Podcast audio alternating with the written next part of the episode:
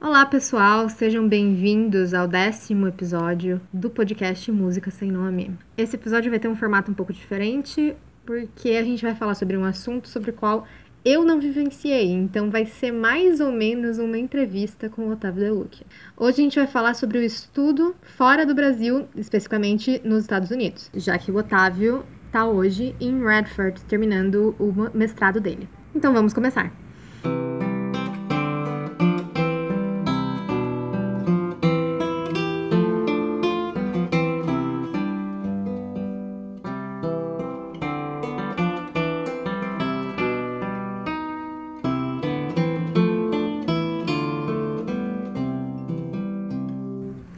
Aí, Otávio, de onde surgiu a ideia de estudar fora? Bom, estudar fora foi uma vontade que eu sempre tive, especialmente desde o início da minha graduação, onde eu tive contato com diferentes colegas que a gente debatia muito sobre isso, né? Foi na graduação que eu conheci muita gente, tive a oportunidade de estar em contato com muitas pessoas. Então essa, esse tema, esse desejo acabou surgindo.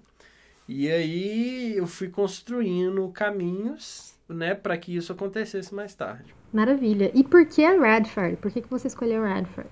Bom, Radford foi uma escolha devido aos contatos que eu tinha. Quando eu me formei, né, ao longo dos últimos semestres, mais especificamente dos dois últimos semestres de faculdade, eu comecei a entrar num contato mais direto com os professores que moram aqui nos Estados Unidos, que eu conhecia pessoalmente, e aí, dentre as opções que eu tive, com quem eu entrei em contato, eu já conhecia, e aí é, reatei esses laços, Redford foi a opção que mais me convenceu em questão estrutural, em questão de conforto, em questões geográficas também, né? Uma vez que todas essas, essas diferentes vari variantes são fundamentais em uma mudança para qualquer lugar, né? Quem diria uma mudança de país. E Conta um pouco pra gente como foi o processo de aplicação para a prova de mestrado aí. Então, a aplicação da prova aqui, é, o processo de funcionamento das universidades estadunidenses é muito diferente das universidades brasileiras, né? Primeiro que eu diria que as provas são um pouco mais fáceis, não só para mestrado, mas para doutorado e para graduação. Por quê? Porque as provas, elas não exigem... Não, vários processos diferentes não são exigidos, né? Para você entrar no mestrado hoje no Brasil, você tem quatro dias de prova muitas vezes, né? Não necessariamente nessa ordem, mas títulos, língua estrangeira, prova escrita e prova prática, pelo menos, né? Algumas outras exigem até mais. E Redford basicamente foi uma aplicação onde eu coloquei o meu currículo e registros audiovisuais que eu tinha, né? Mas o processo de funcionamento de universidade aqui nos Estados Unidos, pelo menos, é muito diferente porque as universidades aqui elas são pagas e, particularmente muito caras, assim, né? É, vale a pena ressaltar que Radford, por exemplo, é uma universidade pública, mas no Brasil a gente se confunde muito público com gratuito, o que não acontece aqui. Radford é uma universidade pública, assim como muitas outras ao redor do país, mas não é porque a universidade tem grande parte, recebe grande parte da verba pelo governo dos Estados Unidos, é que necessariamente é gratuito, né? Mas por que, que eu estou dizendo isso? Porque, pelo que eu vejo aqui nos Estados Unidos, as universidades funcionam da seguinte forma: partem do pressuposto que todo mundo vai pagar o que eles chamam de tuition, né? que é a mensalidade, basicamente, cobrada de forma semestral. Né? Então, por que, que eu estou falando isso? Porque o processo de aplicação em si é simples. Né? Você vai, entra no site, se inscreve pronto, espera. Só que todo esse, esse background citado antes vai ser fundamental para você realmente conseguir ir para a faculdade ou não. Uma coisa é você aplicar, outra coisa é você realmente conseguir ir. Né? Por quê? Porque, primeiro, várias pessoas aplicam para vários lugares. Eu, particularmente, só teria condições de mudar de país caso eu recebesse alguma bolsa, e foi o caso que aconteceu. E a aplicação para as bolsas, que são assistantships ou scholarships aqui, ela vai muito do pressuposto de que todo mundo tem que pagar essa tuition como eu comentei antes, mas é, as pessoas com, com melhor nota ou melhores colocadas ou que eles confiam vão ser as pessoas que vão receber o assistantship e o scholarship. Por isso que eu tô falando. Uma coisa vai ligando a outra. Por isso que eu entrei em contato com os professores que eu conhecia antes. Né? Eu não simplesmente apliquei para diversas universidades diferentes, apesar de eu ter entrado em contato com diferentes professores. Por quê? Porque esses professores me conheciam pessoalmente vice-versa. Então eu conhecia o trabalho deles, eles conheciam o meu trabalho, tinha essa confiança e um interesse mútuos. E também esses professores, eles que vão selecionar quem, as pessoas que vão receber ou não essas assistantships, scholarships, para serem o que a gente chama do Brasil de bolsistas, né? É, então, é esse que é o processo. O processo em si é muito fácil, mas a gente tem, tem variáveis que têm que ser consideradas, variáveis importantes, como essa do, da Bolsa. É, em questão do processo mais burocrático, assim, documentação, como é que foi? Então, o processo mais burocrático de documentação, ele é muito ligado a questões internacionais, não necessariamente à faculdade em si né? Nós, como estudantes internacionais, nós temos muito mais papel a responder do que qualquer outra, qualquer estudante estadunidense regular. O mais difícil é isso, é justamente fazer esse trâmite internacional. Eu não vou entrar muito em detalhe, porque assim, os documentos, apesar deles serem muitos, eles são listados de uma forma muito clara, por exemplo, no site da Embaixada dos Estados Unidos, né? É, então isso é muito fácil, vai lá e entra, né? É, mas a, a, faculdade, assim que você for aceito na faculdade, é, terminando todo o processo de, de aceitação, a faculdade ele vai te mandar um documento chamado I-20 e esse 20 você vai mostrar, você vai usar como aplicação no processo de visto. E aí você tem as burocracias relativas ao passaporte, ao processo de visto para os Estados Unidos, que particularmente é um visto difícil. É, não diria que para o estudante é super tranquilo, mas eu falo visto difícil porque provavelmente é o país que os brasileiros aplicam mais para viajar, né? Então isso tem que ser feito com uma antecedência e com planejamento grande. É, então, assim, não tem muito segredo, mas pode ser que cada caso seja um caso diferente. Como eu falei, cada faculdade, as faculdades elas são, são também mais independentes. Então, algumas faculdades cobram determinados documentos que outras não cobram, por exemplo. E você teve algum professor que intermediou esse seu contato com o seu professor atual em, em Radford ou não? Sim, sim. O meu professor da graduação, Guilherme Vincent, ajudou bastante. Foi até interessante porque isso, isso é um ponto muito importante de se falar não sei se é, um, se é uma opinião pessoal muito forte, mas de que se você não conhece o professor com quem você vai trabalhar, não só é muito difícil de você ir para o lugar, mas como também é arriscado. Porque você já vai estar tá mudando do dia para a noite de um, de um ambiente para um ambiente totalmente diferente. Vai ser um ambiente hostil de início, né? E aí, se você não tem um mínimo de conexão, de laço, de conforto naquele lugar que você vai, às vezes eu não vejo muito um motivo para você viajar, mas isso também vai, vai muito de uma paixão pessoal que cada um tem. E o Guilherme foi também um intermediador, né? Além de eu ter conhecido o Robert, que é meu atual orientador aqui em Redford, pessoalmente, o Guilherme ajudou também imensamente. Uma parte importante do processo são as cartas de recomendação que você tem que você tem que aplicar três cartas de recomendação no meu caso e na maioria dos casos que eu conheço, é, no processo né, de, de, que eles chamam aqui de Graduate Studies, que é, na verdade, a pós-graduação. Então, o Guilherme, além de ter sido uma das cartas de recomendação, me ajudou imensamente junto ao Guilherme, junto ao Robert, meu atual orientador. Incrível. E depois de você ter recebido sua aprovação em Radford, é, como foi o processo de mudança para os Estados Unidos?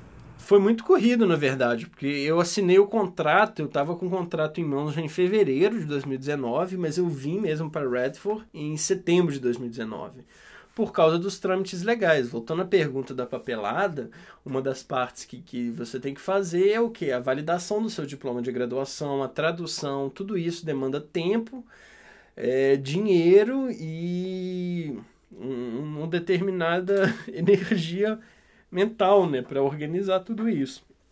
E eu formei, eu peguei meu diploma da graduação em julho de 2019. E teoricamente em agosto de 2019 eu teria que estar lá, teria que estar, estar aqui, na verdade. Então foi um processo muito corrido, né, de validação do diploma aqui nos Estados Unidos, de tradução do diploma, e aí depois dessa, desses documentos que eu posso receber o I-20, citado anteriormente, para ir pegar o visto, né. Então eu atrasei, eu cheguei aqui duas semanas atrasado, mas eu particularmente encontrei aqui uma comunidade acadêmica e local que me receberam de uma forma bastante positiva e que ajudaram bastante na no processo de transição, né, de um lugar para o outro. Porque em um dia, hoje com, com a facilidade de viagem, um dia você está no Brasil em Prados, no outro dia eu estava aqui em Redford já, que foi meu caso. E quais foram as diferenças culturais assim que mais te marcaram nesse nesse início, nesse primeiro contato com a galera daí? As diferenças culturais, a gente tem várias fases, né, ao morar fora, tem inclusive muitos estudos que falam isso, até recomendo procurar, não vou entrar muito nisso também. É, só que o brasileiro, geralmente, ele é um povo muito aberto, né, muito acolhedor e quente. E isso você não encontra nos Estados Unidos. Eles são muito prestativos, muito acolhedores também, mas do jeito deles, como qualquer outro lugar que você vá no mundo, né? Cada lugar tem sua cultura específica. Mas isso é claro que tem um choque inicial de, de costumes, e tem até hoje, né? Depois de um ano morando aqui. E isso faz com que você aos poucos se adapte ao lugar, né? E é tudo uma questão de perspectiva. Eu acho que aqui as pessoas, de certa forma, às vezes são um pouco mais fechadas, mas tem pessoas, que, colegas aqui em Redford, que vieram de outros lugares, que acham que as pessoas dos Estados Unidos são, na verdade, mais abertas, né? Mais acolhedoras, mais amigas do que dos lugares que eles vieram. Que legal. E como foram é e ao mesmo tempo estão sendo, né, já que o mestrado não está terminado, as aulas e, e até o seu, seu trabalho como teacher assistant. Como é que está sendo isso? Como é que foi no início? Então, esse trabalho de teacher assistant, além do, do de ser mestrando aqui, estou no terceiro semestre, né, de quatro, eu também sou professor assistente. O que, que o professor assistente aqui faz? Eu sou empregado de Redford, da mesma forma como eu sou é, aluno, né? É, o que a gente chamaria no Brasil de bolsa, aqui não é considerado da mesma forma, né? Aqui eu recebo um salário para trabalhar, mas eu trabalho como empregado da universidade, né? Então eu dou aulas para graduação e tenho horas para atender os alunos. Basicamente até o momento, esse meu trabalho foi foi basicamente a maior parte dele foi dedicada a horário de escritório, onde eu fico disponível no meu escritório para os alunos da, do departamento de música que estão aprendendo violão é, tirarem qualquer dúvida comigo. Éramos dois nesse último ano que se passou, letivo. Agora, nesse próximo ano, vai ter, eu vou estar sozinho nessa empreitada, é, porque meu colega formou. É, então, eu tenho essas horas de escritório é, eu ajudo numa. faço uma tutoria numa aula de instrumento musicalizador de violão, que são alunos que não tocam violão do departamento de música, que tem que aprender violão. Existe isso. No último semestre eu coordenei uma turma de música de câmara, mais especificamente um trio de violões. E na falta do, do Robert, meu, meu orientador, Robert Trent, eu também, ou a gente, quando nós, quando temos mais de um professor assistente, nós o substituímos. Por exemplo, temos uma orquestra de violão na ausência do Robert, o, a vaga, quem está como professor assistente é a pessoa que conduz os ensaios e as aulas da orquestra de violões. As aulas que eu tenho aqui basicamente são voltadas ao violão em si, violão, orquestra de violões, música de câmara, ou até questões ligadas ao fazer musical dentro do violão. Tem a outra área que que performance ao violão também, a gente tem o que eles chamam de Guitar Studio, né, semanal, além de, de diversas performances departamentais ao longo do semestre. É, tem as disciplinas teóricas, que basicamente são voltadas para a área de história da música, e aí com suas diferentes ramificações, e teoria musical, como anál e análise. E também tive uma disciplina de pesquisa, porque aqui É, o mestrado ele é um pouco mais aberto. Como assim? Não tem essa história, ah, eu vou estudar nos Estados Unidos porque não tem que fazer pesquisa. Não, não é isso. Não é que não tem que fazer pesquisa. É porque você pode escolher outros caminhos. Mas aqui, no primeiro, primeira, minha primeira aula, quando eu cheguei no mestrado, foi uma aula de pesquisa que eu fiz um pré-projeto do meu mestrado. Eu só não vou necessariamente seguir com esse pré-projeto. Eu vou, vou, focar na parte performática, com concertos, ou no recital palestra.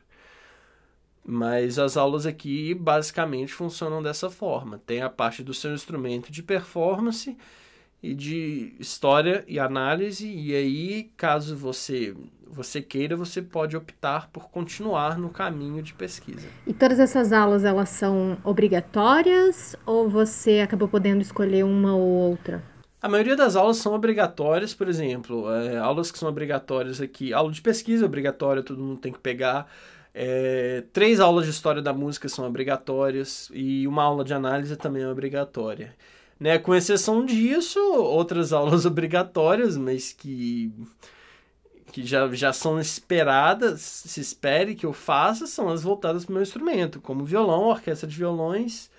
A gente tem uma disciplina que chama fretboard, guitar fretboard, que é basicamente se a gente for traduzir no pé da letra, é para a gente entender melhor a escala do violão, mas, mas assuntos como arranjo, é, transcrição, é, escalas, esse tipo de coisa todas essa, toda essa gama de assuntos é abordada nessa disciplina. E para finalizar, o que você diria para alguém, para algum colega, para algum aluno que seja, para uma pessoa que quer fazer aula no exterior, ou melhor, o que você queria que tivessem dito para você quando você estava nesse processo de ir para aí? Eu acho que duas coisas muito importantes são: primeiro, saiba o que você quer, e segundo, conheça o máximo de pessoas possível. Saiba o que você quer, por quê? Você tem que saber por quê, o que está te fazendo mudar do seu país, né? É, não, não é só falar, ah, eu vou embora porque eu quero ir embora, ou eu quero estudar lá porque eu. Ah, porque o Brasil não dá. Não, não é isso. Eu acho particularmente que a média de ensino brasileira tem uma qualidade tão grande, se não maior, do que a média de ensino dos Estados Unidos, né? Que eu vejo aqui. Só que são sistemas diferentes, projetados e programados para perspectivas diferentes, entendeu? Então você tem que saber por que, que você está saindo, do, no, no, nosso caso aqui, do Brasil, né? Você está saindo para ah, eu tocar violão. Eu, particularmente, uma opinião pessoal é que hoje a gente não precisa de sair do Brasil para tocar violão bem. Né? Só você me, me responder que país além do Brasil que a gente tem nomes como do Assad, do Siqueira Lima, Brasil Guitar do Fábio Zanon, Paulo Martelli, Marco Pereira, Yamandu Costa, Sérgio Abreu, João Camareira, enfim, todas essas pessoas são referências em seus instrumentos, estão todas no Brasil. Eu, pelo menos, encontrei todas elas no Brasil, não fora, né? Então, assim, país, país nenhum tem essa cultura como o Brasil tem. Então, a questão é, é que a gente não tem isso de uma forma organizada no Brasil porque a qualidade artística e cultural do nosso país, assim, eu diria que te dão motivos para você não querer sair, assim, né? Mas como pessoa, eu acho muito interessante a vivência de morar fora, morar em outro país durante um tempo, porque a quantidade de pessoas que você entra em contato, de culturas e línguas que você tem acesso e conhece é imensa. Então você tem que responder para você mesmo o que, que você quer, né? Não é uma não é uma questão de perguntar para o seu professor, é, eu vou citar Matrix aqui, né? Na verdade, você já sabe a pergunta. A questão é, você vai procurar gente que vai reforçar o que você quer no fundo ou não, né? E a outra coisa de conhecer muita gente é porque é um planejamento a longo prazo, não é você acordar hoje e falar, ah, formei, vou para os Estados Unidos, vou para a Alemanha, seja lá para que for. Não funciona assim, né? É, você tem que conhecer as pessoas. Tanto é que eu, eu comentei, quando eu saí, eu fui para os lugares onde eu já conhecia as pessoas, por diversos motivos. Eu estava, por exemplo, numa das séries no Instagram de conversas que eu tive com as pessoas. É, eu entrevistei colegas queridos que fizeram mestrado e doutorado nos Estados Unidos, mas transferiram de volta para o Brasil. E eu acho isso maravilhoso, porque são pessoas decididas no, no que elas procuram. Né? Elas não estão necessariamente nos Estados Unidos, na Alemanha, no Brasil, em Moçambique, em, no Vietnã só por estarem lá, né? Mas sim porque você busca necessariamente um caminho específico, artístico e pessoal que está te agradando, né? E conhecer as pessoas porque eu gosto de falar que o que move o mundo é o encontro das pessoas, né? Por isso que a quarentena está sendo difícil. Eu já citei isso anteriormente, porque a gente está sendo impedido de justamente fazer o que move a gente, que é conhecer gente, então conhecer tanto pessoas novas quanto reencontrar pessoas queridas, né?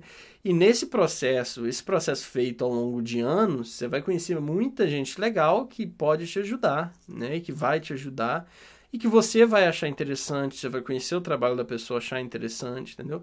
Então é um processo a longo prazo. É, se eu tivesse tido essa maior consciência, claramente eu, eu, nos anos anteriores à minha mudança, eu teria viajado mais que eu viajei, para conhecer mais pessoas do que eu conheci. Então acho que esses dois papéis vão ter um, uma atuação fundamental nessa decisão.